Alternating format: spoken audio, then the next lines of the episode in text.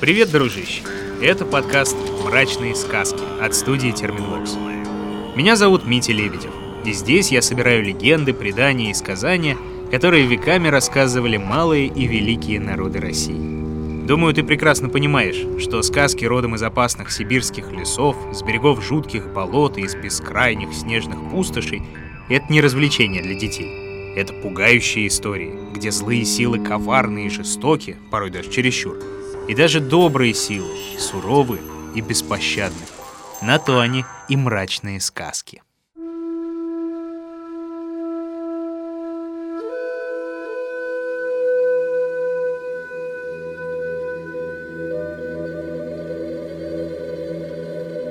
Сегодня я расскажу сказку, которую помнят удмурты. Удмуртов в нашей стране много, почти 600 тысяч. Живут они в основном в республике Удмуртия, к западу от Уральских гор. Есть в тех местах предание о загадочном племени. Чуть белоглазое называется. Говорят о них по-разному. Одни представляют их великанами-богатырями, благородными и мудрыми. Другие считают, что чуть низкие и злобные. Живут они в горных подземельях и стерегут несметные богатства. Ну, как гномы какие-нибудь. И встреча с такой чудью не приведет ни к чему хорошему. А вот ученые говорят, что чудью в тех краях называли просто другие народы, ну или чужие. Так что сложно сказать, где здесь правда, а где сказка. Вот как рассказывают удмурты. Когда, в какие далекие времена это случилось, никто сказать не может. Но только само собой разумеется, что и великанов-алангасаров уже на свете не было, и древние боги Инмар с Колдысыном, творцы всего живого, людям больше не появлялись. Именно тогда-то на реке Каме поселилось племя, которое называли «чуть светлоглазое». Росту они были очень высокого, силы непомерной, а характера независимого. Другие племена называли их батырами, то есть богатырями.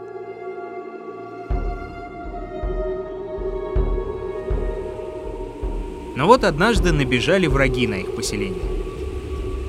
И превратилось оно в пепелище. В живых из всего племени осталась только мать и четверо ее детей, три брата и красавица-сестра. Бежали они к тому месту, где сейчас находится селение Чиганда, и где берег Камы выступает в реку тремя мысами. С собой привели они бесчисленные стада и принесли несметные богатства племени Чудь. Так что обжиться на новом месте им было легко. Да вот недолго им жилось вместе. Не хватило миру между братьями. Уж очень они были не похожи. И обличьем, и характером.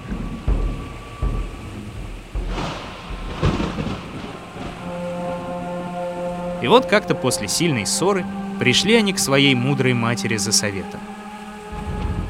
Посмотрела мать на возмужавших сынов и говорит, что видно пришло им время вылететь из гнезда. Пусть каждый выберет место себе по сердцу и там и поселится. Первым выбрал младший белокурый брат.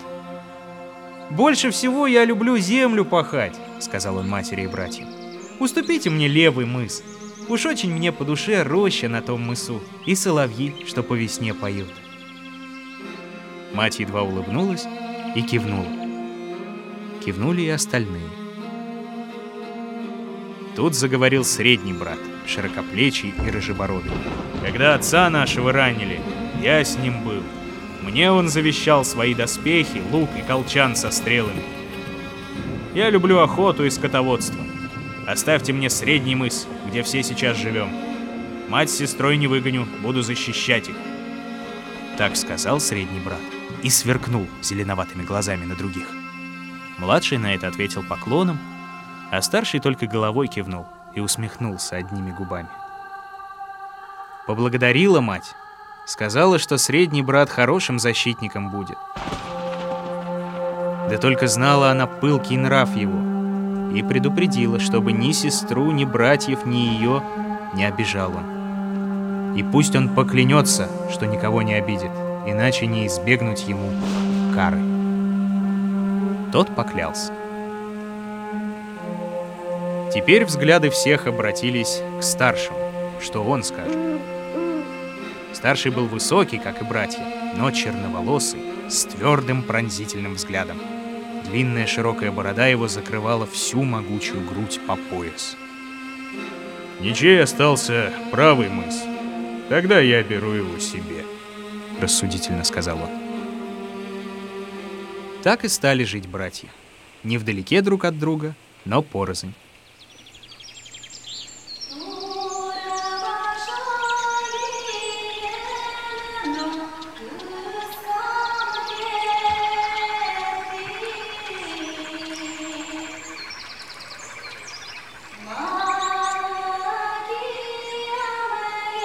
Весной младший брат, идя за сахой, радовался хорошей погоде и пел песни. А белокурая красавица-сестра на среднем мысу иногда ему вторила. И тогда все, казалось, смолкало, прислушиваясь к нежным звукам ее голоса. Послушать выходил и старший брат, и мать тоже с доброй улыбкой слушала пение дочери. Только один средний брат не любил ее песен.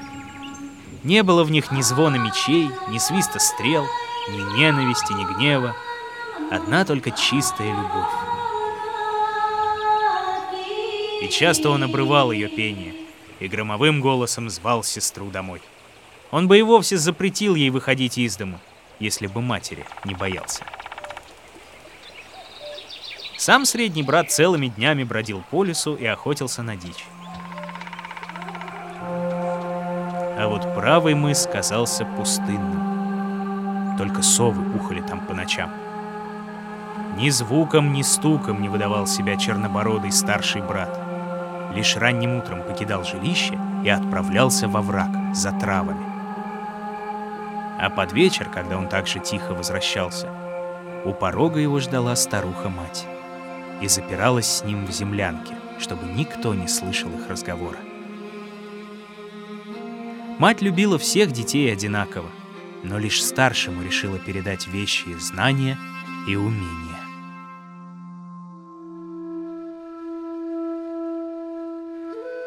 Так и жили батыры чудские. Но вот матери не стало. Горько оплакивал ее младший брат, самый сердечный из всех. Горше того плакала и сестра — ведь больше некому заступиться за нее. Некому защитить от жестокого среднего брата. Младший хоть и любил ее, но был робок и оружием не владел. А старший же никогда в их жизнь не вмешивался. Ей казалось, что ему вовсе не было до нее никакого дела. Знала сестра, что средний брат при первом же удобном случае расправится с младшим за то, что он ее любимец. Так и случилось. Как-то раз, вернувшись с охоты, заметил средний, как сестра с младшим переговаривается, с мыса на мыс перекликивается. Вспыхнули его глаза недобрым огнем, как рыжие его волосы. В гневе схватил он лук и хотел было выстрелить в брата. Тот испугался, бросился с мыса в каму и поплыл. Средний думал еще выстрелить вслед в плывущего, да только жаль стрелы стало. Все равно утонет, не переплыть ему полноводной камы а затем вернулся в дом и стал насмехаться над сестрой. «Все, больше не захочешь песенки свои распевать, да без дела разгуливать. Станешь теперь зерна молоть на ручной мельнице. И ходи где угодно. Кроме нас со старшим братом больше никого на всем берегу нет. Старший, сама знаешь, мне не помеха. Не вступится он за тебя. Да и оружия у него нет никакого». В глубокой тоске ходила сестра по берегу все высматривала. Вдруг на том берегу младший, жив-здоров, и все плакала, такими горючими слезами, что песок плавился. Кстати, эти спекшиеся слезки и сейчас находят под пещерами. Стали они камнями драгоценными.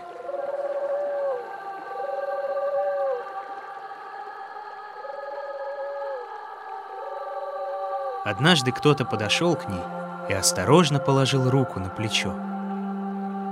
Оглянулась. Старший брат стоит. Не таись, сестра. Может, я смогу помочь твоей беде. Пуще прежнего залилась девушка слезами. Никто мне уж не поможет. Век мне жить у среднего брата в неволе. И бежать-то мне некуда. А если и попробую, убьет меня. И тебя убьет заодно. Хочешь убежать от него? Это очень просто, сестра. Я помогу. А убежишь ты через реку, к младшему. Теперь он там живет. Так ведь у тебя даже лодки нет. На это старший только улыбнулся. Совсем она его не знала.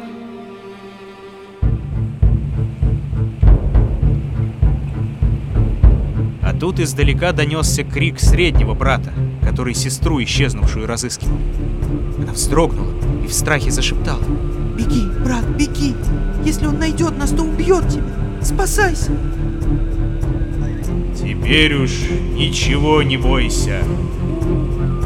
Взял он ее на руки и, взмыв в воздух, полетел.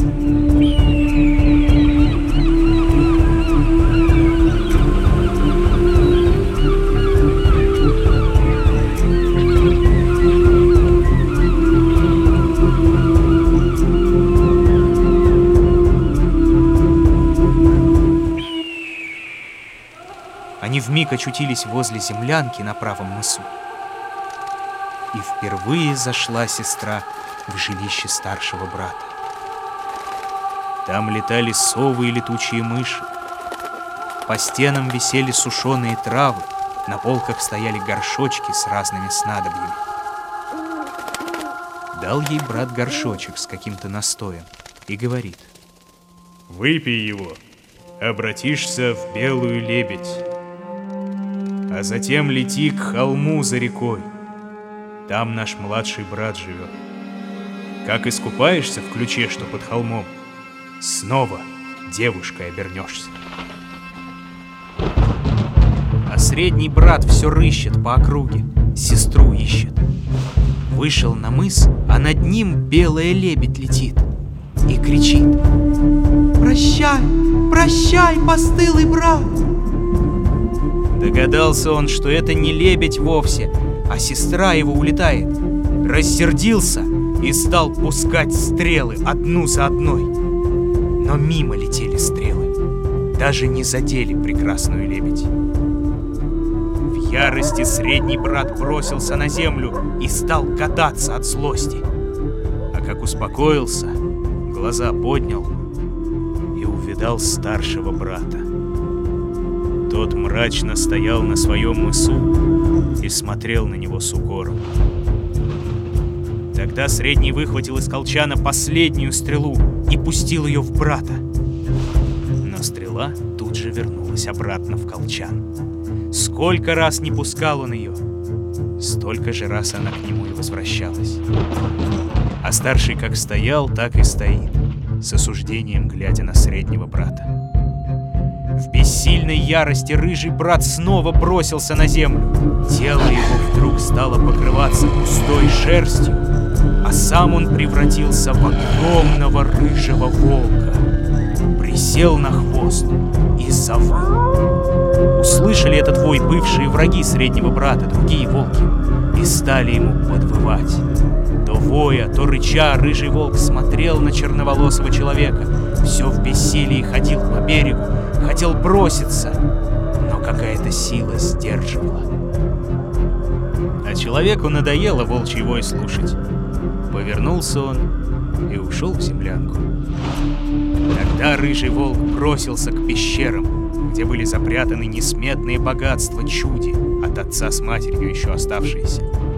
Там и остался он жить, рыжим волком-великаном. И по ночам вой его наводил страх на все живое вокруг.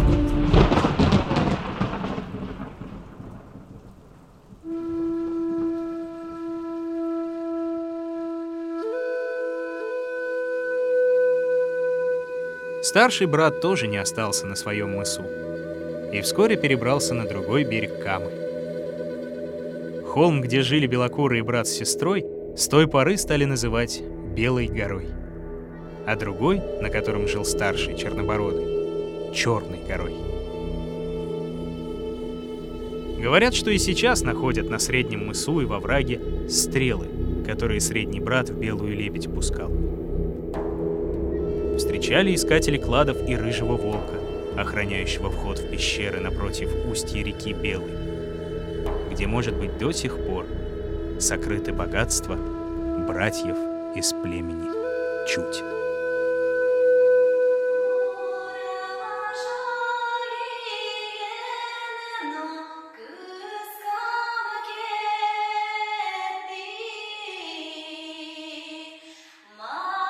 За новыми историями других народов приходи везде, где слушаешь подкасты.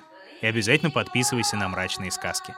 А это и в мобильном приложении и на сайте SoundStream, в Apple и в Google подкастах, на Кастбоксе, Яндекс Музыке и на YouTube. Советуй друзьям, ставь оценки и обязательно рассказывай, вдруг ты знаешь какие-нибудь страшные, пугающие и просто интересные сказки из любого уголка нашей страны. А на сегодня все, дружище. Все.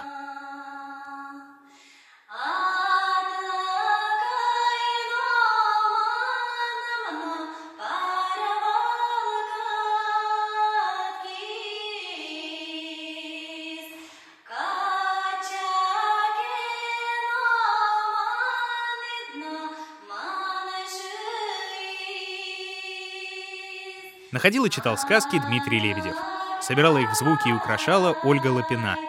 Рисовала картинки и превращала в анимацию Елизавета Семенова. Отражала настроение наших волшебных персонажей музыка Полины Бирюковой. Искал самые народные песни Ваня Петрович. А продюсировала все получившееся Кристина Крыжановская.